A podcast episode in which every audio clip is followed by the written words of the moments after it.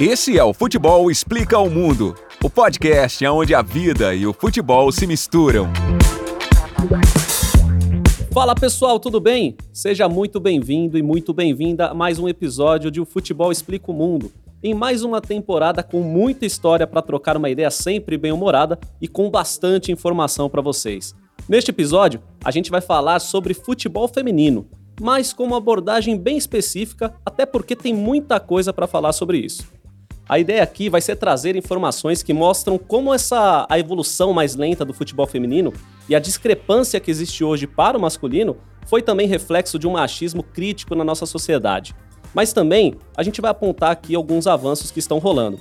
Muito se fala sobre nível técnico, audiência, mas será que a gente se questiona sobre a sucessão de fatores que levou a esse desequilíbrio? Então, nosso objetivo aqui é dar um papo reto sobre os fatos coisas que realmente aconteceram para vocês terem uma noção do que está rolando. E para mergulhar nesse tema, em mais uma temporada de Futebol Explica o Mundo, está comigo meu brother Renato Rogenski. Como é que você tá, mano? Bora nessa? Salve, Luizinho. Tô ótimo. E você, cara? Tudo em ordem, graças a Deus. Vamos embora. Saudades, meu. Vamos nessa. Os caras que não gostam de futebol feminino, não é que não gostam de futebol feminino, eles de ver homem jogando. Sim. Não é porque o futebol, pra... eu gosto de futebol. O que você gosta de ver no futebol? Gol, É ataque isso, contra é- a é defesa. isso que eu Um gosto. jogo maneiro, isso é futebol. Agora, se você é contra o futebol feminino, não é porque você é contra o futebol feminino, é que você gosta de ver cara. Pra mim, é só essa explicação. Eu só gosto de homens. E não tem problema, tá? Não é isso que eu tô falando. Mas pra mim, o argumento de não gostar de futebol feminino é porque você tem uma preferência por um gênero. Bom, Luizinho, para começar, vamos falar de um grande absurdo, né? Que foi a proibição do futebol feminino no Brasil. Isso mesmo que você ouviu. Durante um tempo, as mulheres foram proibidas de jogar futebol. E essa injustiça, né, para não dizer outra coisa, começou lá em 1941 e foi incluída em um artigo do Conselho Nacional de Desportos, criado pelo presidente da República da época, o Getúlio Vargas. O texto do documento dizia o seguinte, Luizinho: às mulheres não se permitirá a prática de desportos incompatíveis com as condições de sua natureza, devendo para esse efeito o Conselho Nacional de Desportos baixar as necessárias instruções às entidades desportivas do país. O texto é tão arcaico quanto a atitude, né? É até complicado para ler isso. Alguns esportes entraram nessa, Luizinho, como polo aquático, artes marciais, alterofilismo e o futebol. O governo, para vocês terem uma ideia, usava até argumentos médicos para justificar esse absurdo. O senso comum entre os homens do comando dizia que esportes de muito contato geram pancadas no útero ou nos seios, o que poderia tornar a mulher infértil ou sem poder amamentar, por exemplo. Traduzindo para o Brasil daquela época, o papel da mulher era ser mãe e do lar, simplesmente só isso. Só não, né? É muita coisa, mas é pouca coisa para quem quer. Quem quer não, quem merece, quem pode, quem precisa alcançar os lugares que quiser e ter liberdade como qualquer mulher. E qualquer coisa que contrariasse essa lógica deveria ser proibida. É bizarro, cara. E assim, essa parte da proibição é algo que eu não sabia nessa profundidade. Eu descobri aqui a gente pesquisando para fazer esse episódio, né? E a gente que tá mergulhado aí no universo do futebol. Então, do mesmo jeito que a gente não sabia com profundidade, imagino que muita gente que está nos ouvindo agora também não fazia ideia ou não sabia com tanta profundidade é, esse caso da proibição. Porque, e ainda não para por aí, né? Porque duas décadas depois, né, em 1965, essa situação ela piorou ainda mais. Porque aí veio a deliberação número 7, que foi assinada pelo general Eloy Macei Oliveira de Menezes, que era o presidente do Conselho Nacional de Desportos. Ele aumentou ainda mais essa lista de proibições e expressamente proibia a prática de lutas de qualquer natureza, futebol, futebol de salão, futebol de praia, polo aquático, polo, rugby, alterofilismo e beisebol. Essa realidade aí ela só foi começar a dar alguns sinais de mudança em 1979, com a revogação desse decreto. Porém, apesar disso, claro, levou um tempo até que as estruturas elas começassem a ser montadas, né? Na prática, foram 40, 40 anos de proibição, que atrasaram muito né, o desenvolvimento do esporte feminino em diversas categorias. Imaginem só quantos ídolos deixaríamos de formar no futebol masculino com uma proibição entre 1941 e 1979. Simplesmente, o maior de todos os tempos, Pelé, nem existiria, né, velho? Pois é, Pelé não existiria, o Garrincha não jogaria nessa época, né? Que ele também é contemporâneo. Dá pra falar o Puskas e tantos outros craques, tantos outros gênios. E as futebol. Copas do Mundo que a gente deixaria de ter ganho, né? Exatamente, olha só. E todo esse bloqueio contra as mulheres no futebol era oficial, mas houve resistência e luta, claro. Mesmo com a proibição, o futebol era jogado por elas em campos de várzea, em locais de difícil acesso e fiscalização por parte do Estado. Isso não impediu, infelizmente, como já contaram inúmeros historiadores, que muitas dessas mulheres fossem presas nesse período por serem pegas jogando futebol. Apesar da revogação, ao final da década de 70, o caminho continuou árduo e seguiu colecionando absurdos. Mas antes de chegar lá, vamos passar rapidinho pelo início da profissionalização. Acho que é um ponto essencial aqui para a gente tocar esse papo. Então, Luizinho, os primeiros times começaram a surgir de fato em 1981 e só em 1983 houve um torneio maior. Foi quando rolou o primeiro Campeonato Carioca que o Esporte Clube Radar faturou. Esse clube, chamado Radar inclusive, foi grande protagonista nessa década de 80. Foi um grande expoente papava tudo, ganhava todos os títulos. Alguns jogos já tinham transmissões de TV pela Bandeirantes e pela primeira vez na história do Maracanã, em 1986, o Radar enfrentou a Portuguesa na final do Campeonato Carioca de Futebol Feminino. O jogo aconteceu como preliminar do clássico Fla-Flu e o Radar se tornou tetracampeão carioca daquele ano. E olha que curioso, né, Luizinho? Assim, o jogo de destaque, o ápice até aquele momento, mesmo assim, com todos os, os poucos holofotes, né? Não tinham tantos holofotes assim, foi disputado como preliminar do clássico Fla-Flu de futebol masculino. É, de certa forma, é uma maneira de dar visibilidade ali naquele início, né, para o futebol feminino, para ser um, um jogo de abertura do grande evento que seria o Fla-Flu. E o Radar, cara, ele era tão expressivo nesse período que ele representou o Brasil no primeiro torneio internacional de futebol feminino, que foi realizado na China em 1988 e lá ele conquistou o terceiro lugar. Esse time ele foi importante demais naquele desenvolvimento inicial, tanto que o Eurico Lira, que era o presidente do clube, ele é considerado o primeiro grande incentivador do futebol feminino no Brasil. O Radar ele encerrou as suas atividades em 1990, então foi uma vida curta ali, basicamente a década de 80 inteira, e ele encerrou ali em 90 já sentindo os primeiros sinais da estagnação na, no crescimento né, da modalidade e também já sofrendo com a falta de incentivo. E aí, quando a gente chega nos anos 90, a gente tem bastante coisa para falar, né? Porque o, os percalços no caminho do desenvolvimento para o futebol feminino são tão inacreditáveis, cara. Mas a gente precisa falar. Quando federações eh, e clubes resolveram investir na modalidade, eles colocaram beleza acima da qualidade técnica. Olha que maluquice, pessoal. A galera queria que o futebol feminino passasse a imagem de feminilidade. A ideia era que a atleta agradasse aos olhos masculinos para atrair o público. Bizarro. Exatamente, né, Luizinho? É, e quem já está batendo perto da casa dos 40 anos, como a gente aqui, deve lembrar daquela matéria da revista Placar de 1995 que ilustra bem o que você está falando, né?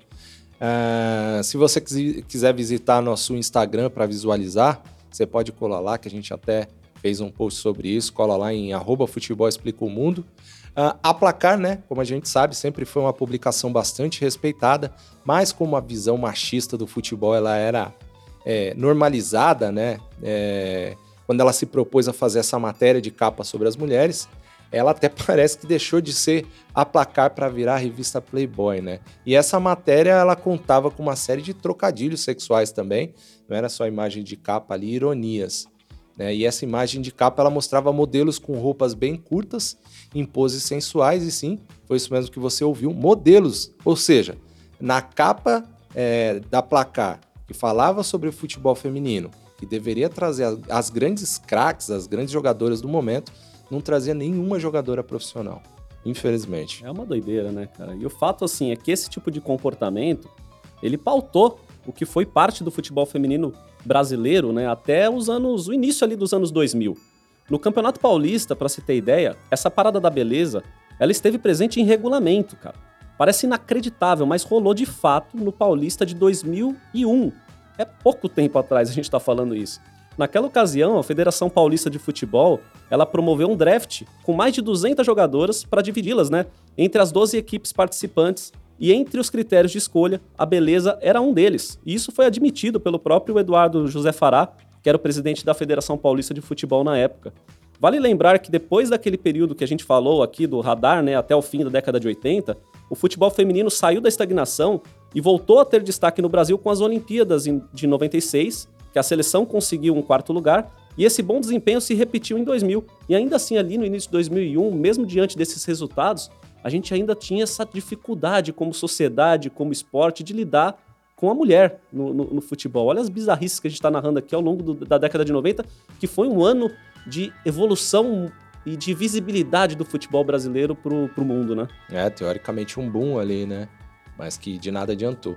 Aliás, Luizinho, as Olimpíadas são mais um bom exemplo de como o machismo da modalidade era algo muito além do Brasil.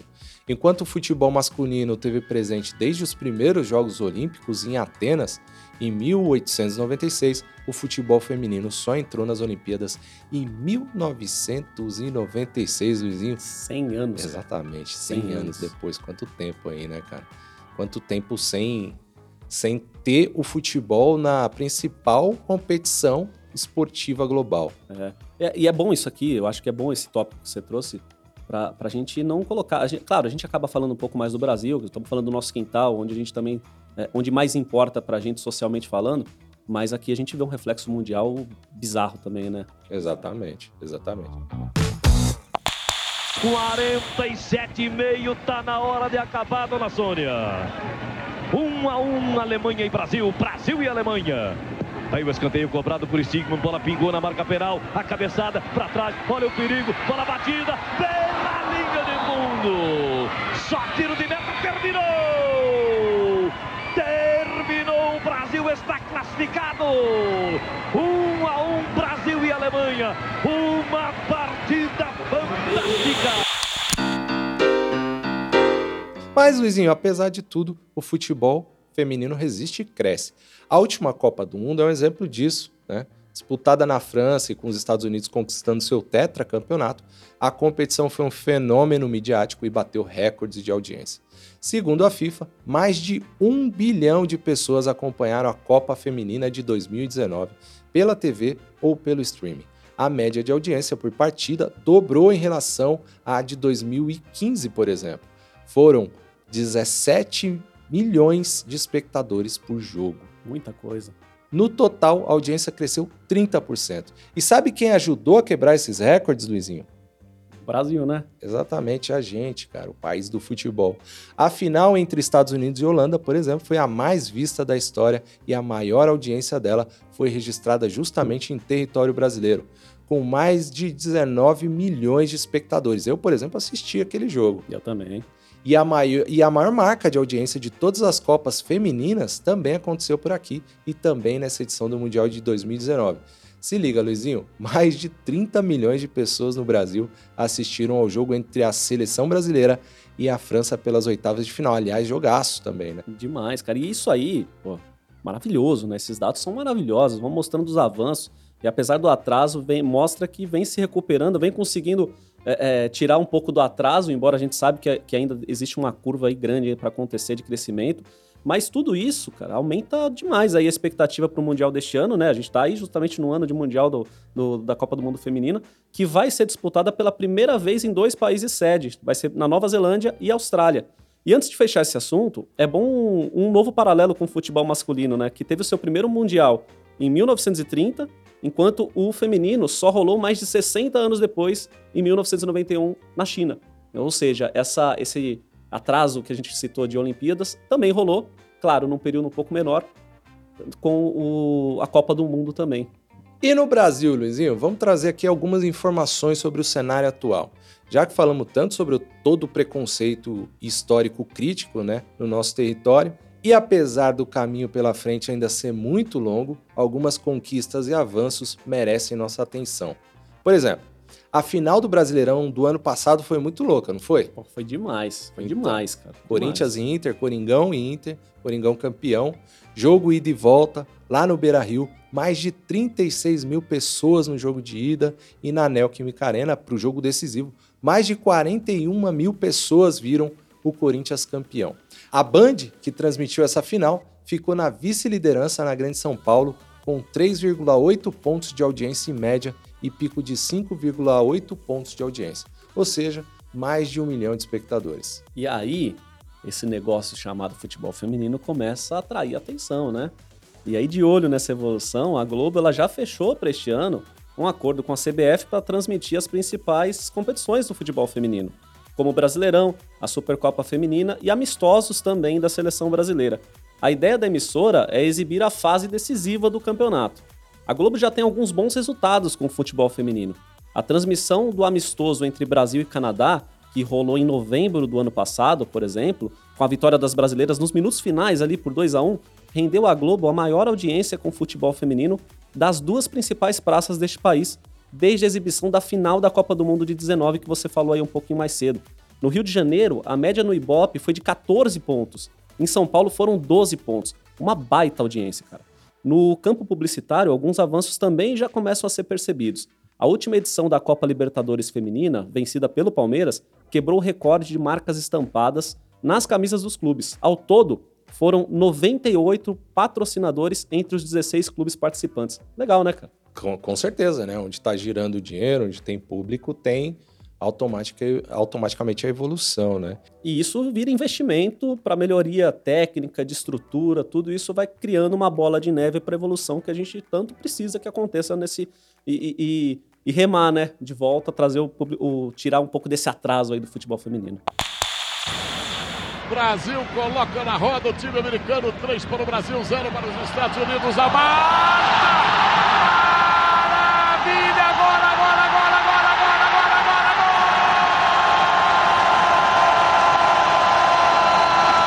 De gênio!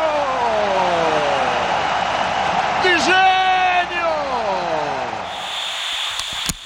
E não tem como não falar também sobre futebol feminino é, sem falar da Rainha Marta, né? Lógico, até porque a trajetória dela inclui barreiras e desafios bem similares ao futebol feminino em si, né? Apesar dela ser uma jogadora dessa geração, nasceu numa geração em que o futebol feminino, alguns estágios né, na frente de uma época antiga, ela enfrentou mesmo assim é, muitas dificuldades, né?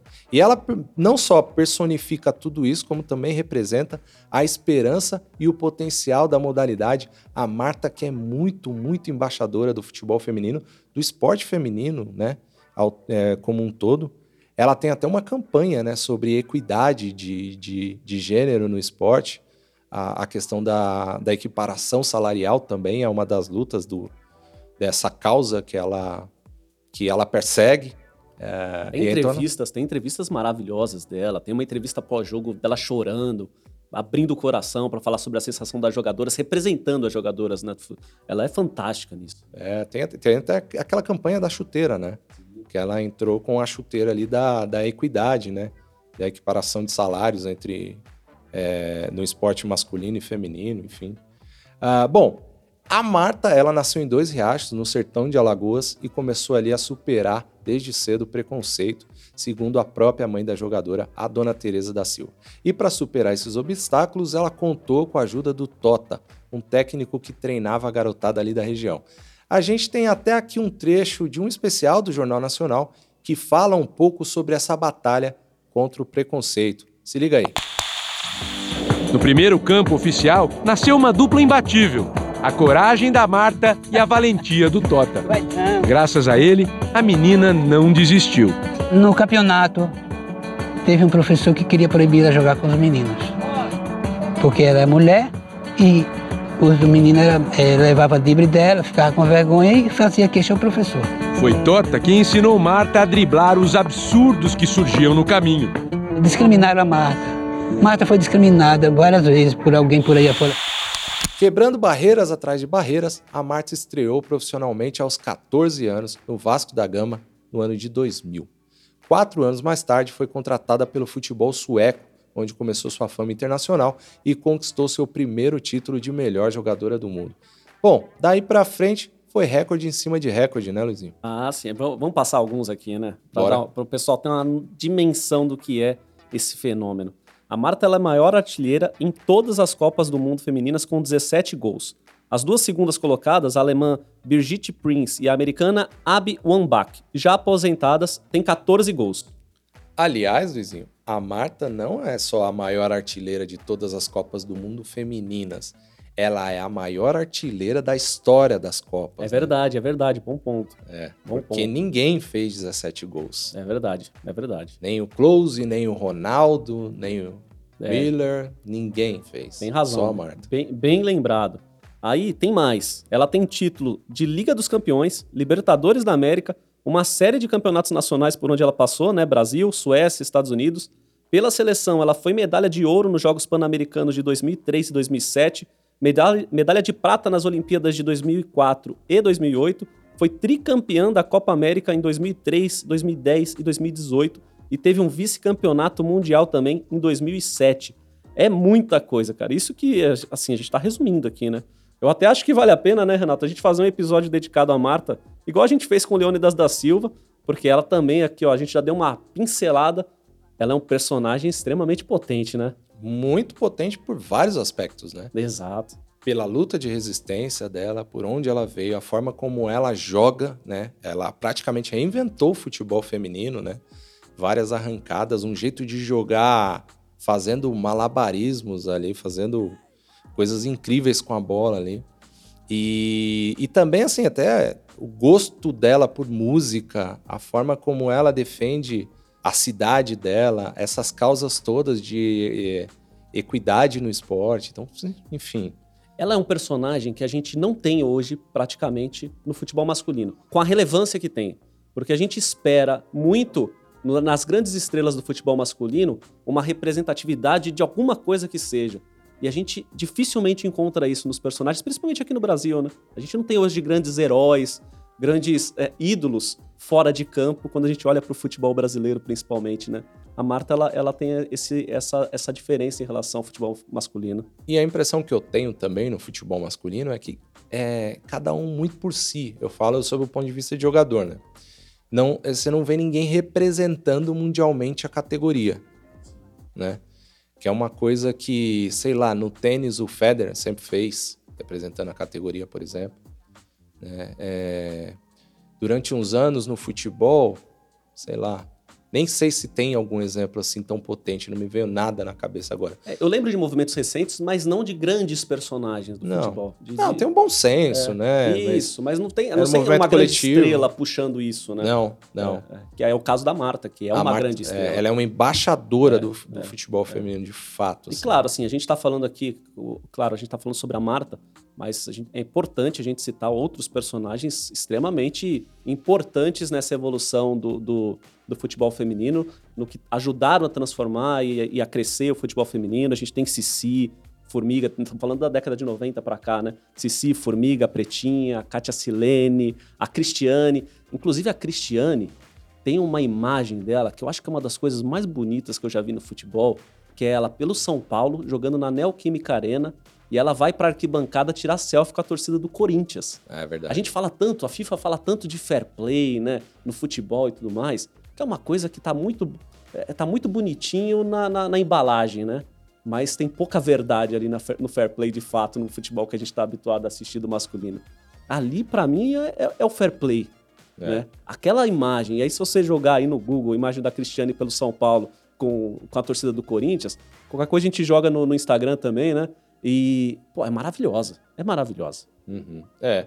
Eu não, eu não consigo conceber na minha cabeça a imagem disso acontecendo num clássico disputado no futebol masculino, jamais vai por acontecer. exemplo. Jamais vai acontecer. É. Infelizmente, não vai acontecer.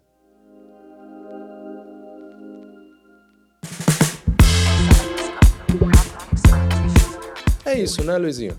O papo tá muito bom, mas antes de partir para o encerramento, se liguem alguns números sobre o futebol feminino para a gente refletir mais.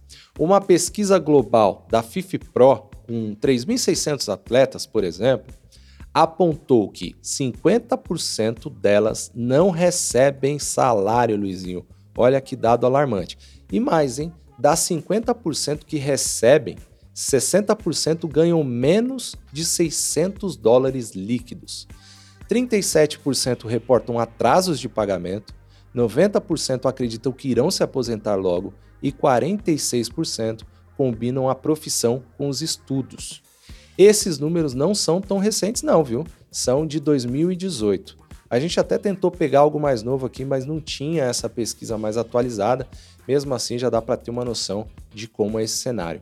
Não é fácil, por isso que é importante cada um de nós sabermos né, dessas coisas entendê-las e colocar um pouquinho a mão na consciência antes de soltar críticas ou ódio gratuito ao futebol feminino. A modalidade precisa de investimento, de muito fomento, mas também de bom senso por parte do amante do futebol. Olha a quantidade de absurdos que contamos aqui, né? Tipo, há 20 anos, apenas 20 anos, tinha a federação colocando questão estética no regulamento de competição oficial. Aí não dá, né? Pois é, cara, pois é. Todo, todo, todos esses absurdos aí, igual a gente já falou, né? Reforçou algumas vezes. E acho que quem ouviu o episódio até aqui, acho que tem uma certeza agora de como tudo isso prejudicou demais e atrasou demais o desenvolvimento do futebol feminino. E é bom a gente levar tudo isso em consideração, ter mais bom senso, fazer a nossa parte também para incentivar todos nós que somos amantes do futebol acima de tudo, né?